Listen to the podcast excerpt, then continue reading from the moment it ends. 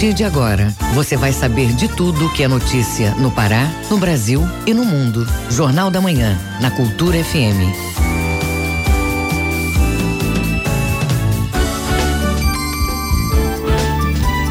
Hora certa na Grande Belém, pontualmente 7 horas.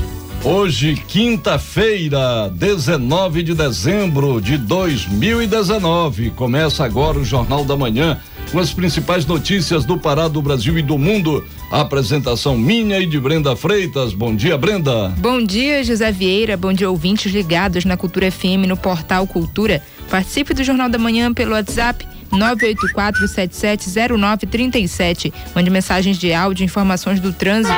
Repetindo o WhatsApp 984-770937. Confira os destaques desta edição. Transportes de produtos perigosos são fiscalizados em Belém.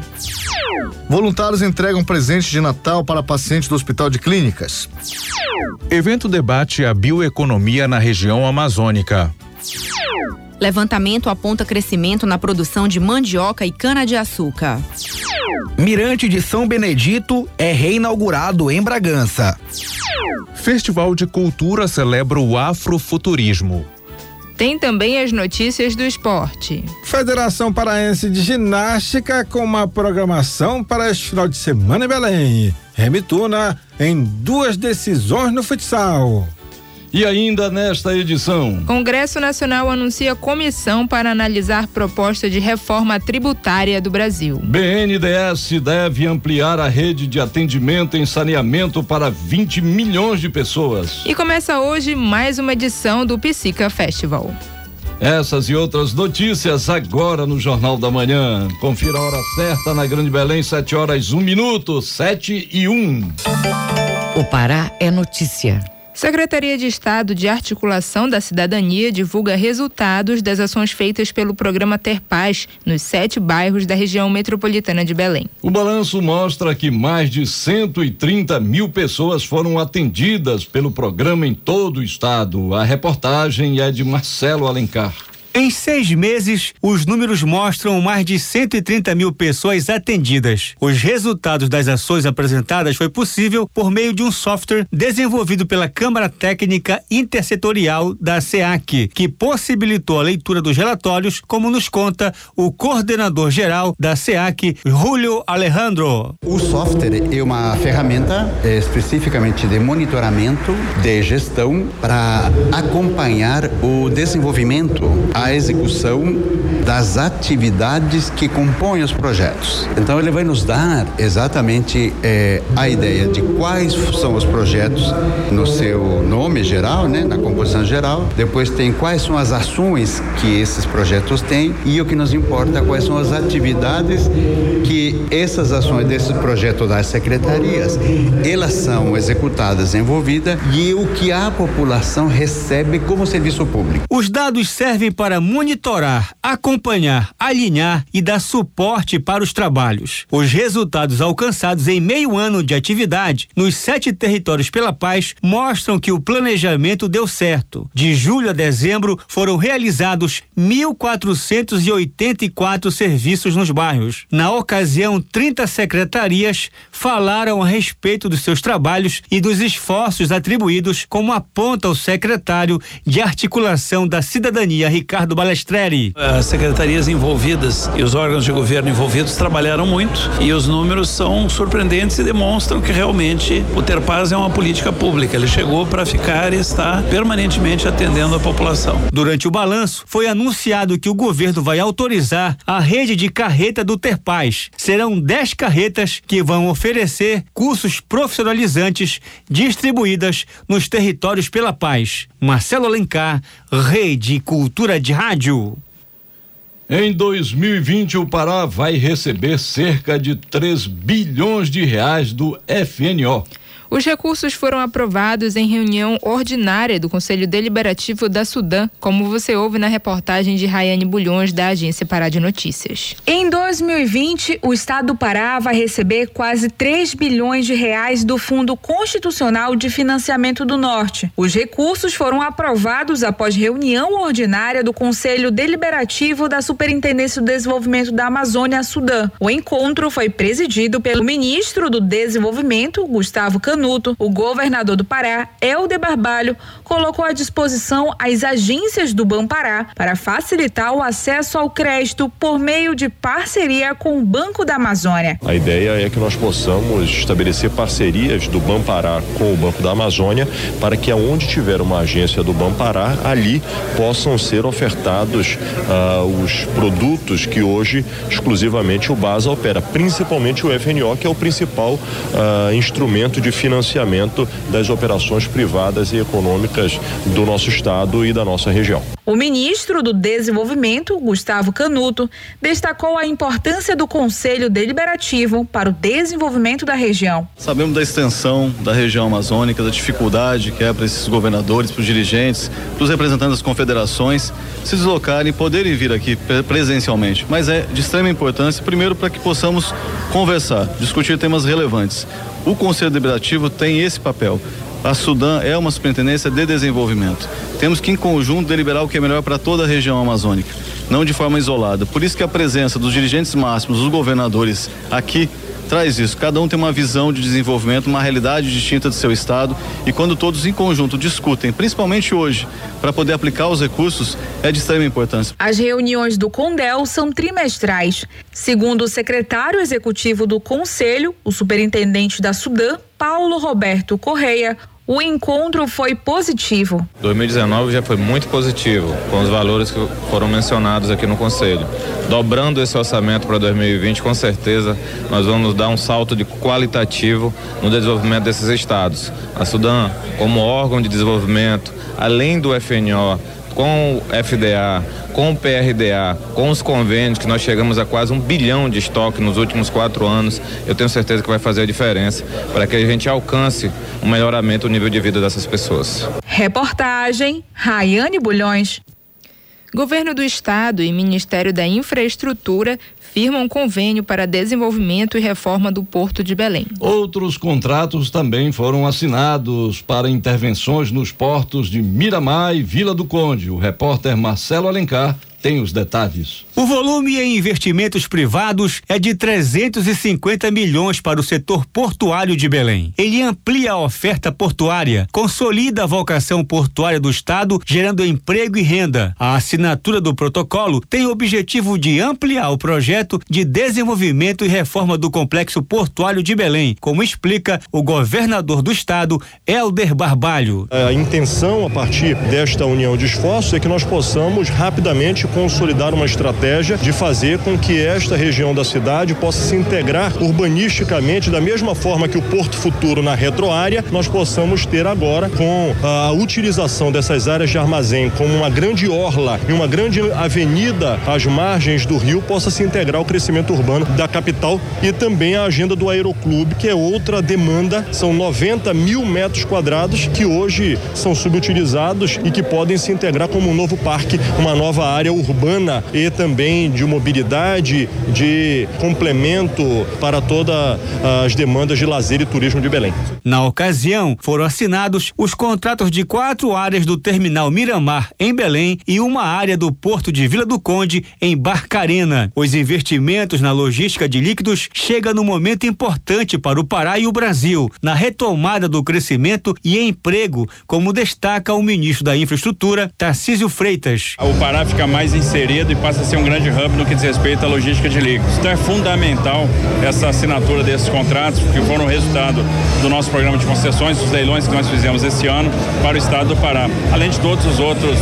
Eh, investimentos e ações que foram anunciados. O projeto também vai ajudar na mobilidade urbana e para as demandas de lazer e turismo da capital. Marcelo Alencar, Rede Cultura de Rádio. Hora certa na Grande Belém, 7 horas 8 minutos, 7 e 8. Jornal da Manhã. Informação na sua sintonia. Agência Nacional de Transportes Terrestres promove fiscalização em transportes de produtos perigosos. A ação ocorreu no terminal petroquímico de Miramar, em Belém. A reportagem é de Tamires Nicolau. Veículos com botijões de gás combustíveis e produtos químicos passaram pela fiscalização. Documentos e equipamentos de segurança foram vistoriados. Durante os procedimentos, cerca de 200 autuações foram feitas. O técnico em regulação fiscal da Agência Nacional de Transportes Terrestres, Andrei Rodrigues, comenta a importância da operação. O transporte de produto perigoso, ele tem uma todo esse tipo de exigência justamente pelo risco que ele oferece, tanto para a sociedade quanto para o meio ambiente, não envolve só o próprio motorista. Né? Um acidente desse transporte pode ter um desenrolar bem ruim, dependendo da situação. Então, é muito importante que o veículo esteja vistoriado pelo Imetro, é, novo, em condições de, de rodar com garantindo que ele chegue no seu destino sem nenhuma intercorrência. A fiscalização contou ainda com o trabalho da Agência Nacional do Petróleo, que verifica a qualidade e o tipo de combustível transportado pelos veículos. O fiscal Leônidas Vilhena destaca as irregularidades que são coibidas. Desvio de produtos, incidência de pontos de revenda não autorizados, tanto de GLP. E também a gente monitora a questão de combustível que está indo para determinado posto, que ele não tem cadastro para vender o tipo de combustível. O motorista José Abraão trabalha há três anos no transporte de produtos perigosos. Ele passou pela fiscalização e avalia o serviço. A importância da nossa segurança, do nosso trabalho e a segurança dos postos que a gente abastece, né? Que a gente tem que estar tá tudo padrão, né? Eu acho que é uma boa, uma, uma boa pra gente. Se a gente tá tudo padrão, acho que não tem por que a gente não fazer a nossa segurança, né? A fiscalização contou ainda com o apoio da Agência Nacional de Transportes Aquaviários e da Guarda Portuária.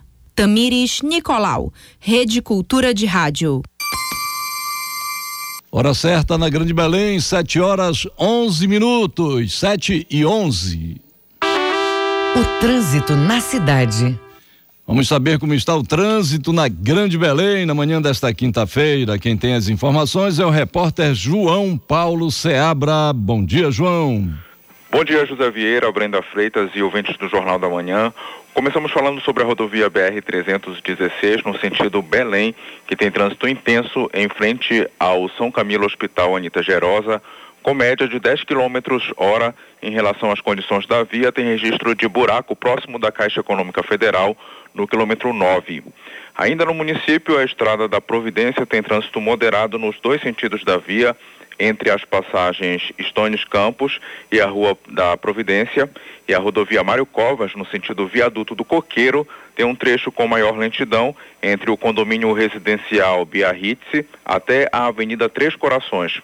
Já aqui em Belém, a Avenida Pedro Álvares Cabral está a 19 km por hora desde a 15ª Companhia de Polícia do Exército até a Comara que é próximo ao retorno fiscalizado via radar e onde tem um buraco na via também. Na Avenida Almirante Barroso, trânsito fluindo dentro da normalidade, apenas com algumas alterações passageiras no sentido São Brás, em frente ao 2 Batalhão de Infantaria da Selva. E a partir de hoje, com a liberação da passarela em frente à Polícia Federal, o sinal de trânsito será retirado e a partir das 11 horas da noite de hoje, a ciclovia será recomposta onde antes tinha sido pintada uma faixa de pedestre. Na Avenida Visconde de Souza Franco, a DOCA, tranquilidade em todas as vias, em todas as pistas, nos dois sentidos, tanto para quem está vindo, para quem está indo também para a área do comércio. Já na Avenida Boulevard Castilho França, que é no Ver o Peso, tranquilidade nesse momento. Na Avenida Bernardo Saião, com a Avenida José Bonifácio, que é no bairro do Guamá, principalmente para quem está indo em direção à terra firme e também à universidade, o trânsito já está pesado, e isso nos dois sentidos da via também. Ah, também trânsito pesado na Avenida Arthur Bernardes com a Pedro Álvares Cabral, no bairro do Telégrafo, e tranquilidade na, no bairro de Nazaré, na Avenida Gentil, eh, com a Generalíssimo, principalmente para quem vai pegar José Bonifácio. E na Augusto Montenegro, no quilômetro 9, em frente ao quartel da Polícia Militar, o trânsito está fluindo dentro da normalidade nos dois sentidos da via.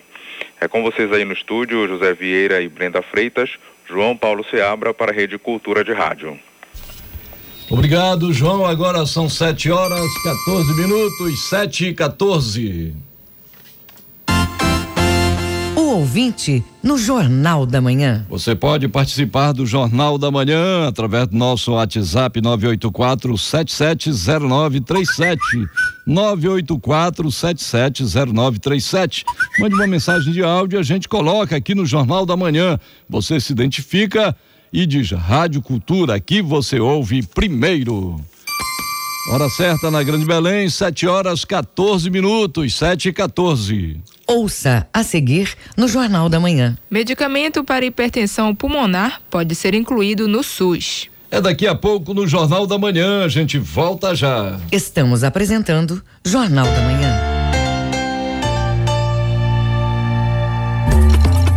Minuto da Justiça. Pessoada a minha arma, um padre Benezido no feio, tudo leso. Fui no supermercado, não sei, um carro passou por cima da bike dele. Megalhou tudo a bicicleta dele. Megalhou, não subiu nem o aro do coisa, da, da, da, da do pneu, tirar a bicicleta, né? E ele doido, eu digo, olha, padre Benezido, se a bicicleta tava no estacionamento, da, da, do supermercado, de shopping, eles têm responsabilidade. Então, se você deixou seu carro, sua bicicleta, sua bike, sua moto, é responsabilidade pelo furto e pelo dano. Também se pegaram lá e, e, e, alguém furtou sua bicicleta, seu carro, sua moto, você tem direito do estacionamento, ou seja o shopping ou a empresa é, terceirizou ele serviço ali, ele vai ter dali a conta dele, tá? Meu nome é Paminonda Gustavo e este é o programa Escuta, mano, meu recado do Tribunal de Justiça do Estado do Pará. Se liga que o Psica Festival 2019 já tá chegando aí. Shows de Sepultura, Jonga, Jalu, MC Tá, Lued Luna, Viviane Batidão e muito mais. 21 de dezembro no Curro Velho e 22 no Espaço Náutico Marina Club. Ingressos à venda pelo site ingresse.com.br. Loja na Figueiredo, Chili Bean Shopping Boulevard e loja Distro Rock. Corre lá e garante o teu. Apoio Cultura Rede de Comunicação. Brasil Brasileiro, sexta, oito da noite, na Cultura FM.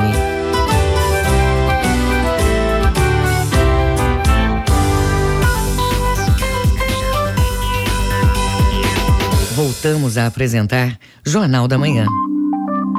Previsão do tempo. De acordo com a Secretaria de Meio Ambiente e Sustentabilidade, na região metropolitana de Belém, período da manhã com previsão de sol com nebulosidade variável. Para o período da tarde, é esperada a predominância de tempo nublado, com eventos de pancadas de chuvas que podem vir acompanhadas de trovoadas. Para o período da noite, é esperada variação entre céu parcialmente nublado a nuvens esparsas. Temperatura máxima de 32 e mínima de 24 graus. No nordeste do estado, manhã com tempo parcialmente nublado a nublado. Para o período da tarde é previsto tempo nublado, a momentos de encoberto, com condições propícias para pancadas de chuvas com trovoadas isoladas. No decorrer do período da noite, a nebulosidade vai variar entre nublado a poucas nuvens. Temperatura máxima de 32 e mínima de 24 graus em Nhangapi. No sudeste paraense, manhã de sol com nebulosidade variável. Ao longo do período da tarde e o início da noite é esperado tempo nublado, com eventos de chuvas de intensidade fraca em pontos isolados. Temperatura máxima de 32 e mínima de 22 graus em Redenção.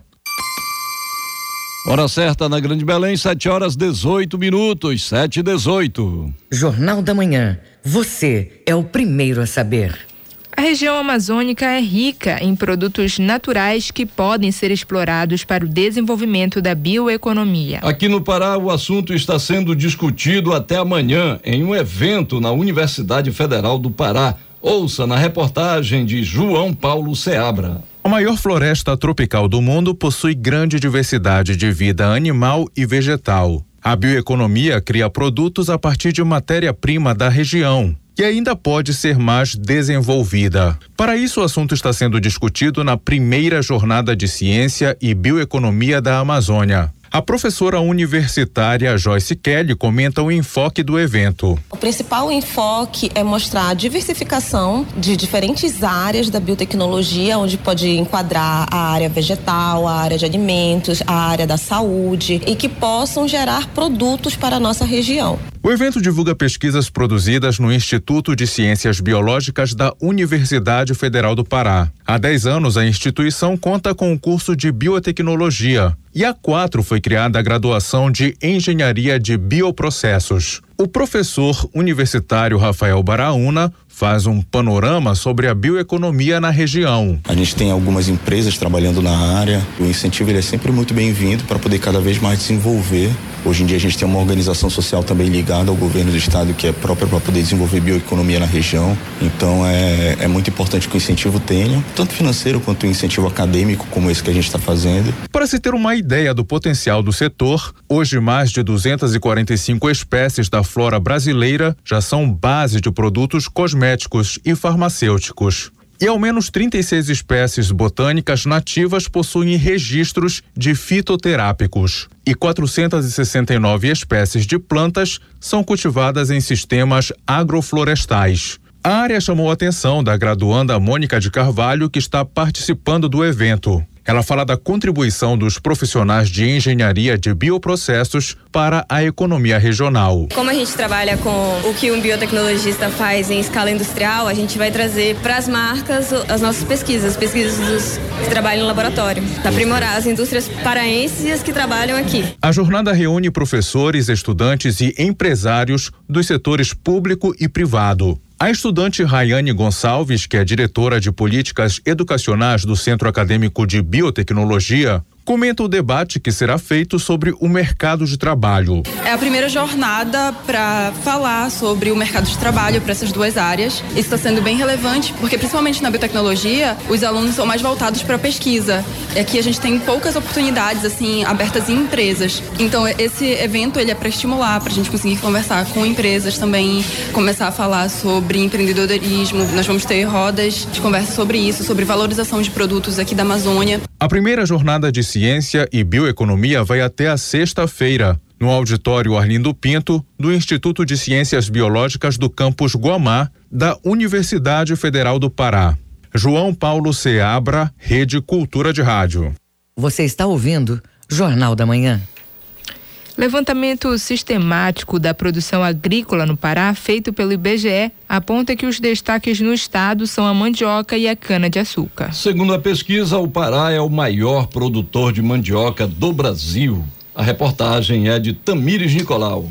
A estimativa da produção da mandioca para novembro foi de 3,9 milhões de toneladas. A mandioca é matéria-prima para muitos subprodutos utilizados na culinária paraense, como a farinha. O supervisor das pesquisas agropecuárias do IBGE, Matheus Maia, comenta a importância da produção. O Pará é o estado que mais produz farinha de mandioca no Brasil. Isso é fruto também dessa grande produção da mandioca raiz, né? No serviço agropecuário, o estado do Pará fechou uma produção de farinha de mandioca é equivalente a 37% de toda a produção do país. E a grande maioria dessa produção, 91%, ela vem da, da agricultura familiar, que é o pequeno produtor. Então, a importância da mandioca no estado do Pará, ela se dá por esse fato de, de ser uma cultura que tem uma grande capilaridade. Você tem muitos, muitos produtores trabalhando com essa atividade. Os principais municípios paraenses produtores de farinha de mandioca são Moju, com 22 mil toneladas, Acará, com 16 mil e Pixuna com 11 mil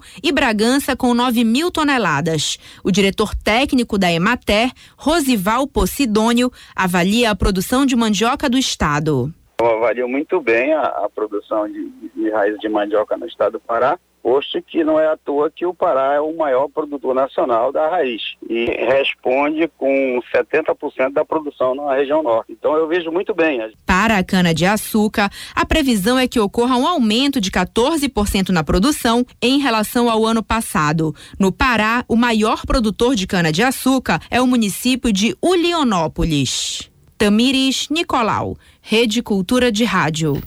Grande produção de lixo eletroeletrônico no Brasil preocupa ambientalistas e autoridades. Saiba como está sendo feita a destinação destes produtos na reportagem de jo Joyce Kopstein, da agência Rádio Web. O Brasil recolheu mais de 514 toneladas de eletroeletrônicos, pilhas e baterias portáteis neste ano. Aproximadamente 100 toneladas de metal foram reaproveitadas pela indústria siderúrgica. Outras 47 toneladas de plástico foram recicladas, o que evitou a emissão de 69 toneladas de gás carbônico.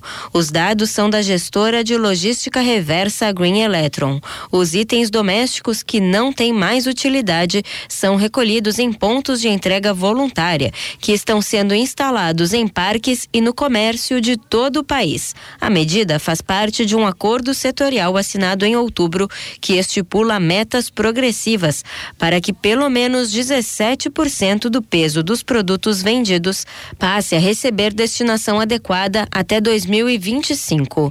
Gerente da Green Electron, Ademir Brescancin, avalia que a meta é ousada e tem como obstáculo a concorrência de quem compra os componentes. Tem muitos concorrentes aí no mercado que se dizem recicladores e que coletam produtos ou compram produtos de cooperativas e extraem somente o que tem valor, vende e o restante a gente não sabe o destino. O acordo setorial envolve fabricantes, importadores, distribuidores e varejo nas metas de logística logística reversa. Um grande desafio é conscientizar o consumidor. Cabe a ele a iniciativa de levar esse produto até um ponto de coleta. Dele vai ser extremamente importante de se conscientizar dos riscos de você não fazer um descarte correto ou fazer um descarte com sistemas que não vão dar uma garantia de uma destinação correta. Atualmente, o Brasil produz em média um milhão e meio de toneladas de lixo eletrônico por ano. O país encerra 2019 com 104 pontos de entrega voluntária para eletroeletrônicos e mais de duas mil unidades voltadas a pilhas e baterias. Agência Rádio Web de São Paulo, Joyce Copsten. Hora certa na Grande Belém, 7 horas 26 minutos, 7 e 26 Jornal da Manhã. Informação na sua sintonia. Medicamento para hipertensão pulmonar pode ser incluído no Sistema Único de Saúde, o SUS. Os detalhes com a repórter Ana Paula Costa, da agência Rádio Web. Doença grave e pouco conhecida, a hipertensão pulmonar tromboembólica crônica causa falta de ar, tonturas e fadiga. Os sintomas se confundem com os de outros problemas respiratórios, o que retarda o diagnóstico. Em quadros avançados, o paciente fica debilitado a ponto de não conseguir realizar atividades cotidianas. O alerta é da pneumologista e coordenadora do ambulatório de hipertensão pulmonar do Hospital das Clínicas da Universidade Federal da Bahia, Marta Leite o paciente vai perdendo a tolerância aos esforços. Então, o dia a dia passa a ser difícil. Tem pacientes que não conseguem tomar um banho sozinho, não conseguem mais trabalhar, a qualidade de vida fica muito comprometida. Então, é um impacto muito grande na vida tanto profissional, quanto social, quanto familiar desse paciente. É uma doença que ela é progressiva, restritiva e é incapacitante. A primeira opção de tratamento é uma cirurgia para a retirada dos trombos pulmonares, mas aproximadamente 40% dos pacientes não são elegíveis ao procedimento. A alternativa é um medicamento de alto custo que não está disponível pelo SUS. A medicação é utilizada para esses pacientes que não são cirúrgicos ou aqueles pacientes que fazem a cirurgia, mas persistem com algum grau de hipertensão pulmonar. Mas, infelizmente, não está disponível na rede pública de saúde. Então, se o paciente não pode ser submetido à cirurgia ou ele não consegue pagar por essa medicação, ele simplesmente fica desassistido. Sem tratamento, a expectativa de vida é de 3 a 5 anos. Recentemente, o governo abriu uma consulta pública sobre a inclusão do medicamento no SUS. Para participar, basta entrar no site bit.ly barra consulta pública 73 e dar sua opinião sobre o parecer. Você tem até o dia 4 de janeiro para contribuir e qualquer pessoa pode opinar. Agência Rádio Web de São Paulo, Ana Paula Costa. O Mundo é Notícia. Fique agora com as principais notícias do mundo no Giro Internacional com Fabrício Rocha. O impeachment do presidente dos Estados Unidos, Donald Trump, foi aprovado nesta quarta-feira pela Câmara dos Deputados. As acusações de abuso de poder e obstrução da justiça foram confirmadas no plenário de maioria democrata. No entanto, Trump continuará no cargo enquanto espera o resultado do seu julgamento no Senado, que deve começar em janeiro. O julgamento no Senado, que irá determinar se Trump será ou não removido do cargo, deve começar no início de 2020, de acordo com a previsão do líder da maioria do Senado, o republicano Mitch McConnell. Na história americana, apenas outros dois presidentes foram julgados: Andrew Johnson, em 1868, e Bill Clinton, em 1998. Os dois permaneceram no cargo. O republicano Richard Nixon, envolvido no escândalo de Watergate, preferiu renunciar em 1974 antes de passar por essa situação.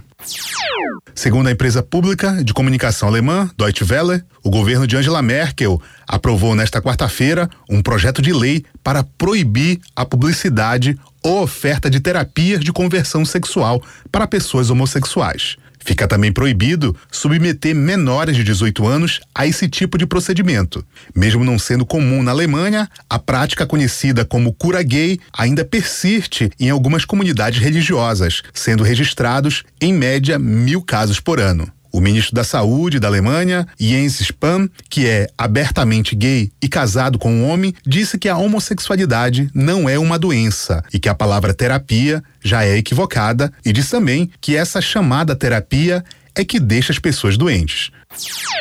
Segundo a agência France Press, o presidente da França, Emmanuel Macron, disse que não vai abandonar os planos de reforma da Previdência, mas se diz disposto a melhorar a proposta com discussões com os sindicatos em relação ao aumento da idade de aposentadoria de 62 para 64 anos. O anúncio ocorre quando os protestos contra a reforma da Previdência proposta pelo governo completam duas semanas e um dia, após o país ser paralisado por uma segunda greve geral em 13 dias, convocada por todas as centrais sindicais francesas, algo inédito desde 2010.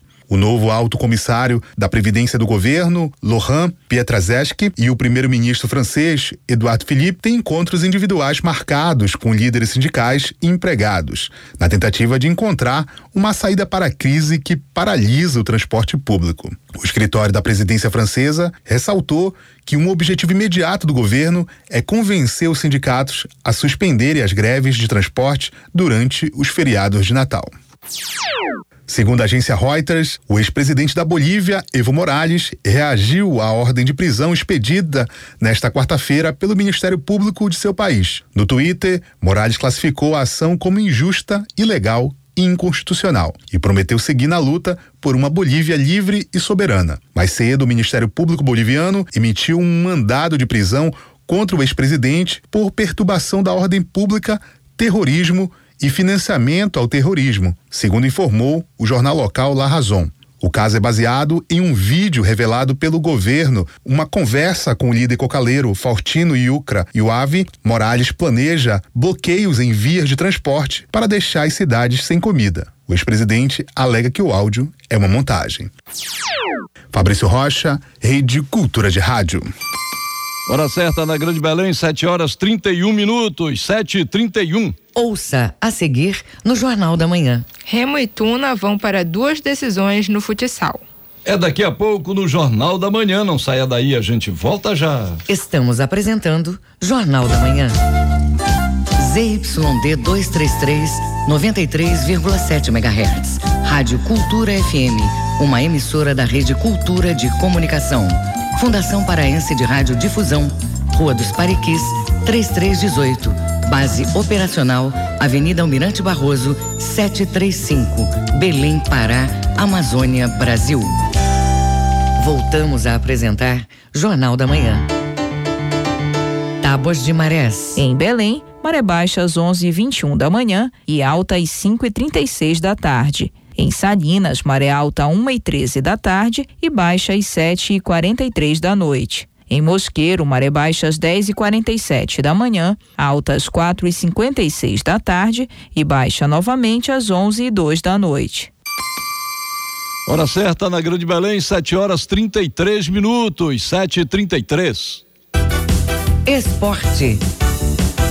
Lutas de boxe amador e profissional hoje em Belém. Remo e Tuna vão para duas decisões no futsal. Essas e outras notícias do esporte com Manuel Alves. Campeonato Paraense de Futsal das divisões de base, resultados dos jogos disputados ontem no ginásio do Núcleo de Esporte e Lazer da Seduc, o famoso NEL. No Sub-9, Tuna 5, CDM 2, resultado que classificou a Tuna brasileira para a final do segundo turno do Sub-9 contra o Clube do Remo. No outro jogo, pelo Sub-12, Clube do Remo 2, Teorema também 2. Como o Remo tinha vencido o primeiro jogo, o Remo campeão do segundo turno. Agora, os azulinos vão decidir o título da temporada contra a Tuna Luso Brasileira, que foi a campeã do primeiro turno. A Confederação Brasileira de Voleibol divulgou o calendário de competições para o vôlei brasileiro em 2020 e o primeiro campeonato brasileiro com a presença da seleção paraense vai ser o sub-19 masculino da primeira divisão. Competição que será disputada de 2 a 7 de março em Saquarema, no Rio de Janeiro. Além do Pará, vão disputar esse campeonato as seleções do Mato Grosso, Amazonas, Mato Grosso do Sul, Bahia, Goiás, Rio Grande do Sul, Alagoas, Maranhão e Roraima. Duas competições de ginástica estão marcadas para este final de semana em Belém. Os detalhes com Bruno Barbosa. Neste final de semana, a atração em Belém é o Campeonato Paraense e também torneio estadual de ginástica artística masculina e feminina 2019. Você que gosta do esporte tem essa grande atração que vai estar no sábado e no domingo, agora 21 e 22 de dezembro, no Altino Pimenta, ali na Doca sempre de 8 da manhã até as 7 horas da noite. E é claro, você não vai pagar nada por isso. Vale a pena então conferir os melhores ginastas do estado do Pará participando da competição. Lembrando que vão ser duas competições diferentes, mas acontecendo tudo no mesmo final de semana o Campeonato Paraense e o Torneio Estadual de Ginástica Artística Masculino e Feminino 2019 tem o apoio da Secretaria de Estado de Esporte e Lazer CEL com a organização da Federação Paraense de Ginástica. Bruno Barbosa, Rede Cultura de Rádio. A Associação Zezé do Boxe promovendo hoje a última etapa do projeto Nocaute da Violência que coloca em cima do ringue crianças e adolescentes de 7 a 17 anos de idade. A programação vai começar às quatro horas da tarde no Mormaço, com direito a três lutas de profissionais, entre elas a do paraense John Anderson o Renatinho, contra o paulista Francisco Learte pela categoria médio, à frente de tudo na organização técnico Zezé. O Campeonato Paraense de Futsal com mais duas partidas marcadas para hoje, quinta-feira, uma em Belém e outra no interior do estado. No ginásio do Colégio Sistema, às duas e meia da tarde, pelo Sub-14, vão jogar CDM e Colégio Sistema, enquanto que em Cametá. O Cametá enfrenta o Chaus. Esse jogo está marcado para as 21 horas e vale pelas quartas de final da categoria principal. E a comissão de vistoria dos estádios que vão receber os jogos do Parazão 2020 continua visitando os estádios. Até agora já foram vistoriados o Mangueirão, a Curuzu, Baenão, Mamazão em Outeiro, Modelão em Castanhal, Estádio São Benedito em Bragança e hoje a vistoria vai ser no estádio Arena Verde, em Paragominas. Com isso, nós colocamos um ponto final no Bloco do Esporte hoje no Jornal da Manhã desta quinta-feira. Jornal da Manhã que segue aqui pela 93.7 Cultura FM e a Rede Cultura de Rádio. Hora certa na Grande Belém, 7 horas 37 minutos, 7 e 37 tudo o que é notícia, você ouve no Jornal da Manhã. BNDES deve ampliar a rede de atendimento em saneamento para 20 milhões de pessoas. As informações com a repórter Fabiana Sampaio, da agência Rádio Web. O BNDES, Banco Nacional de Desenvolvimento Econômico e Social, pretende ampliar o acesso a saneamento básico para 20 milhões de brasileiros e a serviços de iluminação pública para 14 milhões. Essas são algumas das metas do banco apresentadas nesta quarta-feira pelo presidente Gustavo Montesano na sede da instituição no Rio de Janeiro. O plano prevê a estruturação nos próximos três anos de uma série de projetos com contribuições diretas para a sociedade. Segundo Montesano, a instituição vai focar no impacto social de suas ações. Entregar lucro social. A nossa missão hoje, pedida pelo nosso acionista, é que a gente entregue lucro social para o Brasil. Porque não adianta você pensar em lucro por lucro financeiro. Tem que pensar no lucro da sua empresa, no contexto que a sua empresa faz na sociedade e como ela influencia na sociedade como um todo. Então o BNDES é um ponta de lança nesse novo modelo econômico. Afinal, nós somos um plano de desenvolvimento econômico e social com S. O S está de volta ao BNDES. Por meio de suas linhas de crédito, o BNDES também pretende aumentar a capacidade instalada de energias renováveis em 2 gigawatts e modernizar ou construir 150 unidades de saúde que atendam ao SUS, além de gerar ou manter 1 milhão e 200 mil empregos diretos e indiretos por ano. Há ainda projetos nas áreas de educação, segurança, mobilidade urbana e nas TICs, tecnologias da informação e comunicação, com a ampliação do acesso aos serviços de banda larga para 2 milhões e meio de domicílios, beneficiando cerca de 8 milhões de pessoas. Durante a apresentação, Gustavo Montesano ainda afirmou que a reputação será o bem mais precioso do banco e considerou que, no momento, não há qualquer assunto que exija esclarecimentos públicos. Ao ser questionado por jornalistas se isso incluía uma suposta caixa preta do BNDES, que foi alvo de críticas, o presidente disse que o processo de abertura e transparência é permanente.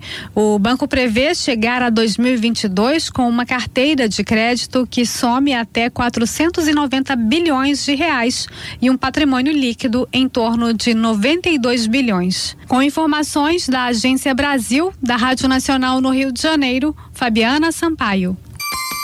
Em Belém agora são 7 horas 40 minutos, 7 e 40 Os números da economia Pesquisa do Diese Pará mostra os impactos do pagamento da segunda parcela do 13º salário. O benefício pode alcançar cerca de 1 milhão e 800 mil pessoas aqui no estado. O repórter Roberto Apolo tem os detalhes. Nesta sexta-feira termina o prazo legal para o pagamento integral do 13 terceiro salário para os trabalhadores do setor formal da economia do estado e de todo o Brasil. A população que já recebeu este benefício detalha o destino desse dinheiro. Geralmente eu uso a primeira parcela para pagar algumas contas, o restante eu guardo para possíveis investimentos ou até mesmo para esperar aí dezembro. Eu paguei umas continhas e comprei a roupa dos meus dois filhão, passar Natal e ano já. Segundo pesquisas desenvolvidas pelo Departamento Intersindical de Estatísticas e Estudos Socioeconômicos de ESE Pará, apontou que o 13 terceiro injeta na economia do estado cerca de 4,1 bilhões de reais, beneficiando milhões de pessoas em todo o estado. O assessor técnico do Diese Pará, Everson Costa, explica os detalhes dessa pesquisa. Os estudos do Diese Pará mostram que o recurso a ser injetado na economia nacional a título de 13 terceiro remonta a 214 bilhões de reais. Esse recurso movimenta toda a economia desse segundo semestre e aqui no Pará não é diferente. E a injeção desses recursos caminha na casa de 4,1 bilhões de reais. É importante lembrar que desde o ali do final de setembro, é, começo do outro mês, já começou a ser pago boa parte do 13 terceiro e a primeira parcela dos aposentados. Tivemos também a antecipação da primeira parcela do 13 terceiro dos servidores públicos. Esta semana foi encerrado o pagamento dela e até o dia 20, ou seja, o final dessa semana, é o prazo legal que se encerra para pagamento da segunda parcela do 13 terceiro com seus devidos descontos em imposto de renda, a todos os demais trabalhadores do país. Os trabalhadores do nosso país costumam usar a primeira parcela do 13 terceiro para pagamentos de dívidas. Já a segunda parcela costuma ser destinadas para as compras de fim de ano, como roupas ou até mesmo as ceias para as festas, como detalhe o presidente do Sindicato dos Lojistas, Joy Colares. Tradicionalmente, essa segunda parcela ela é gasta com consumo. Então, dada o montante que vai ser pago pelo empresariado belenense em particular e paraense no total os seus funcionários, em termos de em torno de 4 bilhões alguma coisa de salário, nós acreditamos que essa massa salarial seja predominante gasta em consumo, seja ele no varejo alimentar e no varejo não alimentar. Por isso a expectativa é grande a partir de sexta-feira, quando é a data limite para o pagamento da segunda parcela, e que o, o faturamento do comércio de Belém aumente em torno de 5 a 7% mais do que foi em dezembro de 2018. A nível nacional, o Diese ainda mostra que cerca de 211 bilhões de reais estão entrando na economia nacional, contando com o pagamento das duas parcelas do 13 terceiro salário. Roberto Apolo, Rede Cultura de Rádio. Hora certa na Grande Belém, 7 horas 44 minutos, 7 e 44 Política. Congresso Nacional anuncia comissão para analisar proposta de reforma tributária do Brasil. Os detalhes na reportagem de Yuri Hudson, da agência Rádio Web. Os presidentes da Câmara e do Senado se reuniram nesta quarta-feira com o ministro da Economia para tratar da reforma tributária. O Congresso decidiu criar uma comissão mista especial composta por 15 deputados e 15 senadores para, em 90 dias, propor, junto ao governo, uma mudança no sistema tributário. Segundo o presidente Davi Alcolumbre, do Democrata, a comissão vai funcionar, inclusive, durante o recesso e tentará buscar buscar pontos em comum para pacificar a apresentação e votação de uma reforma ainda no primeiro semestre do próximo ano. A possibilidade de apresentar para a sociedade um sinal. Sabemos onde queremos chegar. Queremos uma reforma tributária que possa conciliar o Brasil. E os poderes estão juntos Poder Executivo e o Poder Legislativo para entregar para a sociedade essa reforma. Essa comissão terá 90 dias para compilar tudo que foi feito na Câmara tudo que foi feito no Senado com a conciliação com a proposta do governo. O presidente da Câmara, Rodrigo Maia, não quis antecipar detalhes do que pode ser a reforma e nem falar em aumento da carga tributária. Mas ele sustentou que a reforma deve focar na camada mais abastada da sociedade. E caminhe para a redução da tributação sobre consumo, que a gente possa reorganizar a tributação da renda e possa tributar mais aqueles que têm mais recursos para pagar. O Brasil é, não apenas na previdência como na administração, é, tem sistemas que concentram renda e beneficiam a elite da sociedade brasileira. A indicação para a comissão será feita pelos presidentes da Câmara e do Senado. A expectativa é que ainda neste ano os indicados escolham um coordenador do grupo e já apresentem um calendário de trabalho com reuniões que devem acontecer, inclusive durante o recesso parlamentar. Agência Rádio Web de Brasília, Yuri Hudson. Hora certa na Grande Belém, 7 horas 46 minutos, 7 e 46 Ouça a seguir no Jornal da Manhã. Nova imagem do Mirante de São Benedito já foi inaugurada. É daqui a pouco aqui na Cultura FM. Não saia daí, a gente volta já. Estamos apresentando Jornal da Manhã. Sexto Festival Comidinha de Praia. Mostra com receitas de petiscos, prato principal, caldos, sopas, doces e salgados, shows e feiras de artesanato e da agricultura familiar. Sexto Festival Comidinha de Praia, de 10 a 12 de janeiro, a partir das quatro da tarde, na Praça da Matriz de Salinópolis. Apoio Cultura, Rede de Comunicação.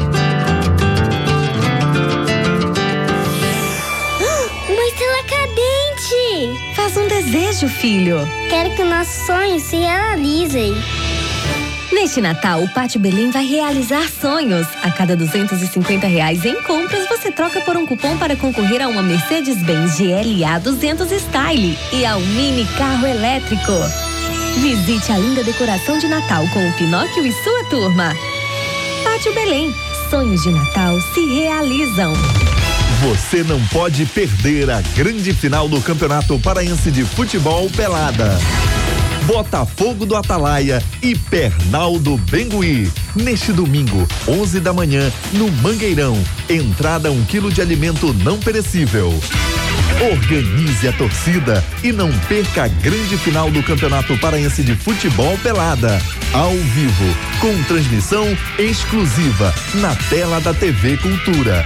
Apoio Energético Vral, o energético do Ronaldinho. Cultura Instrumental, quinta, oito da noite, na Cultura FM.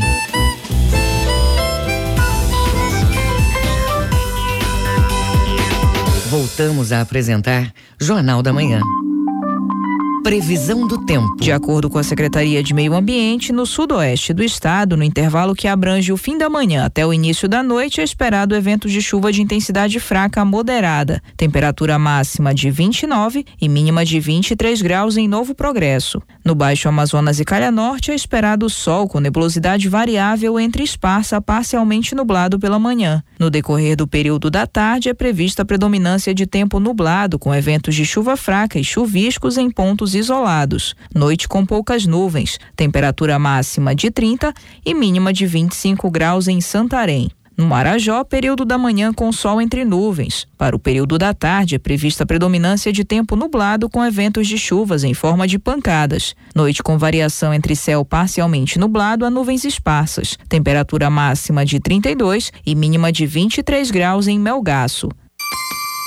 Hora certa na Grande Belém, 7 horas 49 minutos, 7 e 49 O ouvinte no Jornal da Manhã. Participe do Jornal da Manhã através do nosso WhatsApp 984-770937. Mande uma mensagem de áudio. Faça como o Adson Tenório. Ele está ouvindo o Jornal da Manhã e mandou pra gente um áudio. Vamos ouvi-lo. Bom dia, Rádio Cultura. Bom dia a vocês que fazem o Jornal da Manhã. Um ótimo comando.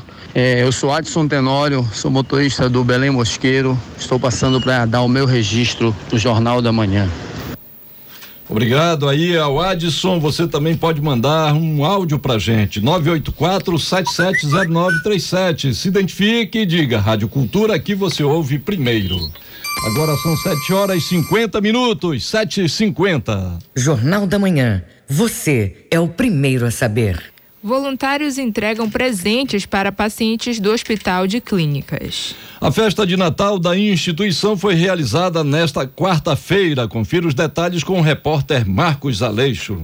São mais de 10 anos que os voluntários da Fundação Hospital de Clínicas Gaspar Viana promovem o Natal dos Sonhos, um dia em que as crianças tiveram para brincadeiras e recebimento de presentes. A pedagoga Aline Santos conta que veio ao hospital buscar apoio e acabou se tornando uma voluntária. Primeiramente, eu procurei ser ajudada. Por isso que eu procurei o serviço voluntário. Aí, com o decorrer do trabalho, eu me apaixonei e não saí mais. Mais de oito anos. E qual é o significado para você desse tipo de atividade?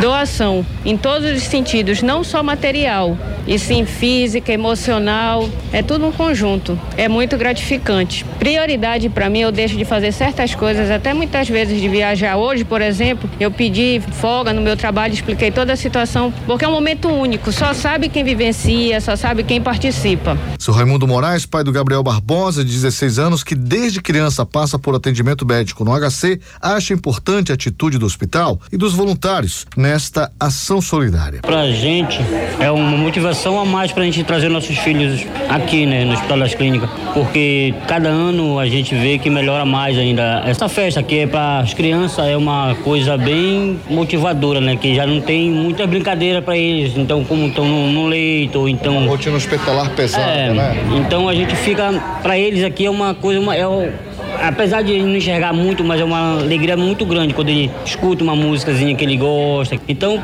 a gente, pai, fica muito mais feliz ainda que tem outras pessoas que possam ajudar cada vez mais. Para conseguir promover a ação é preciso mobilizar os voluntários. A coordenadora do voluntariado, Rita Carvalho, conta como foi trabalhada a ação e os objetivos do ano com a festa de Natal das crianças. A gente trabalha o ano inteiro em diversas ações do hospital, de cestas básicas, atividades lúdicas com as crianças.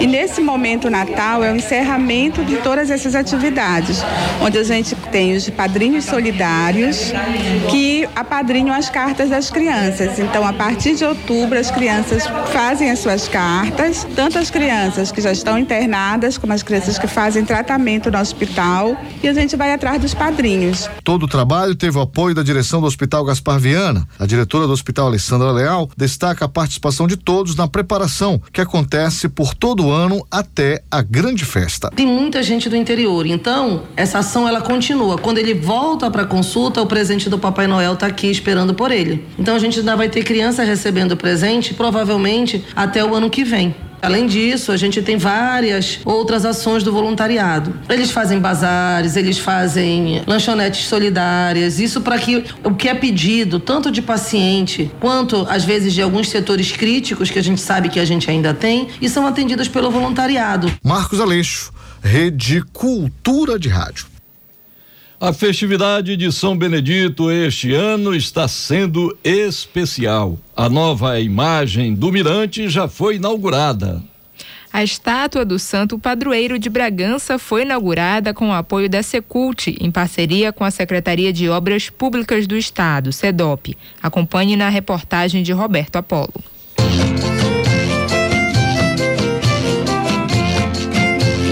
A nova estátua de São Benedito foi inaugurada na tarde desta quarta-feira em Bragança. A nova imagem do santo tem encantado a população e vai de encontro com a fé do povo bragantino. A prova disso é o escultor da nova imagem, Valdeci dos Santos. Ele venceu o edital Prêmio São Benedito de Arte Popular. Devoto desde criança, ele se emociona ao contar o sentimento de seu responsável pela obra. Eu me sinto realizado no sonho, né, de 25 anos já na arte, já. Eu fui agora escolhido, né, para fazer uma imagem nesse poste, né, de 16 metros, né. Fico emocionado, né, porque eu jamais tinha feito uma obra de arte nesse poste. O desabamento ocorreu em maio deste ano. Imediatamente, o governo do estado, por meio da Secult, começou os trabalhos que levaram à construção do cartão postal. Mais de 870 mil reais foram investidos para que o espaço voltasse a ter o santo. A secretária de Cultura do estado, Úrsula Vidal, pontua a relevância da entrega desta obra. É um momento bem significativo e simbólico dentro já das festividades de São Benedito uma obra que durou seis meses entre o momento do desabamento e essa entrega, uh, um processo muito bonito e democrático que envolveu a própria comunidade na escolha da imagem que seria reproduzida em escala monumental. Há uma expectativa já muito grande em Bragança e já estamos vivendo esse clima de expectativa na cidade para a entrega da nossa estátua de São Benedito no mirante da cidade. O novo São Benedito foi feito de fibra e resina, com acabamento em pintura de alta resistência. São 16 metros e meio de altura por 4 de diâmetro. A festividade começou ontem, dia 18, e segue até o dia 26 de dezembro. Roberto Apolo, Rede Cultura de Rádio. Hora certa na Grande Belém, 7 horas e 56 minutos, 7 e 56 Agenda Cultural. Com uma programação espalhada pela cidade, começa hoje mais uma edição do Psica Festival. Em 2019, o evento celebra o afrofuturismo, um conceito que vem inspirando diversas criações artísticas. Confira na reportagem de João Paulo Seabra. O Psica Festival surgiu com dois irmãos e um grupo de amigos que gostavam de ouvir ritmos muito diferentes, como rock, punk e brega. Um dos idealizadores, Gerson Júnior, comenta a proporção que o evento ganhou ao longo de oito anos. Aí o festival nasceu de uma forma, ele era bem pequeno. A gente fazia o festival para 300 pessoas no máximo. E escolheu o Psica Festival, que já era um nome regional, que encaixava melhor na nossa proposta e que todo mundo se sentia bem. E foi por isso que a gente mudou esse nome. Na edição de 2019, o festival, realizado de forma independente, conta com atrações nacionais, como a banda mineira Sepultura, um dos destaques do Rock in Rio e o rapper Dejonga. Mas o destaque são para os paraenses como Jalu, Samilis e Viviane Batidão. O idealizador, Gerson Júnior, fala sobre a escolha dos artistas. Apesar da gente trazer várias bandas de fora, eu acho que esse ano a gente está trazendo oito bandas de fora, predominantemente no festival é, o que tem é bandas são bandas locais e bandas novas também. A gente abre espaço para bandas novas, bandas que estão começando e bandas que têm qualidade, porque a gente precisa valorizar a produção local, a gente precisa dar, dar voz para esses artistas locais. A banda de carimbó performático e experimental Cobra Venenosa, que existe há quatro anos, vai se apresentar pela primeira vez no festival nesse domingo. A vocalista Priscila Duque comenta como foi composto o repertório da apresentação. Nós vamos fazer aí em torno de 10 músicas, nosso show é às 19h50 e entre essas 10 músicas que nós vamos fazer estão composições minhas, composições do Caetano, composições do Mestre Lorival Igarapé, que são composições que fazem parte do nosso primeiro disco, que trazem aí essa narrativa das nossas vivências ao longo desses quatro anos. As nossas músicas falam muito do que nós fizemos, vivemos e sentimos nesse período aí que nós entramos de cabeça, mergulhamos no carimbó e todo o movimento que nós fizemos na cidade. O festival tem oficina de produção musical sobre rap, bate-papo sobre a diferença de ser um digital influencer negro e feira criativa para dar visibilidade a empreendedores negros.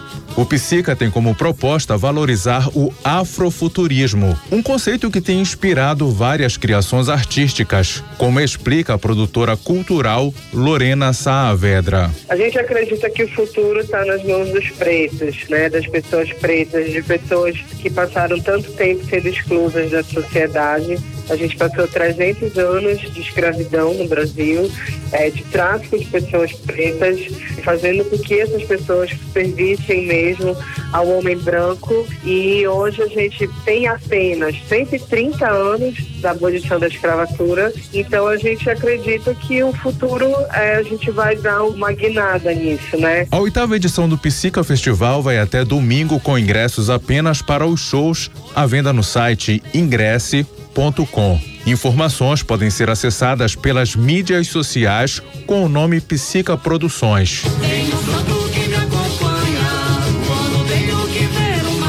João Paulo Seabra, Rede Cultura de Rádio. Hora certa na Grande Belém, pontualmente 8 horas. Termina aqui o Jornal da Manhã desta quinta-feira, 19 de dezembro de 2019. A apresentação foi de Brenda Freitas e José Vieira. Daqui a pouco tem Conexão Cultura, primeira edição com Daiane Balbinot. O programa desta quinta vai falar sobre as dificuldades dos consumidores para encontrar o tamanho ideal de roupas e sapatos. Vai dar detalhes da ação do Bem Querer na Pratinha, em Belém, e no bate-papo musical Madrigal. Não perca depois do Jornal da Manhã. O Jornal da Manhã está no Jornalismo Cultura, no Castbox.fm. Uma excelente quinta-feira para você e até amanhã. Fique agora com Conexão Cultura, apresentação de Daiane Balbinot. Um bom dia a todos e até amanhã. O Jornal da Manhã é uma realização da Central Cultura de Jornalismo 93,7. Cultura FM.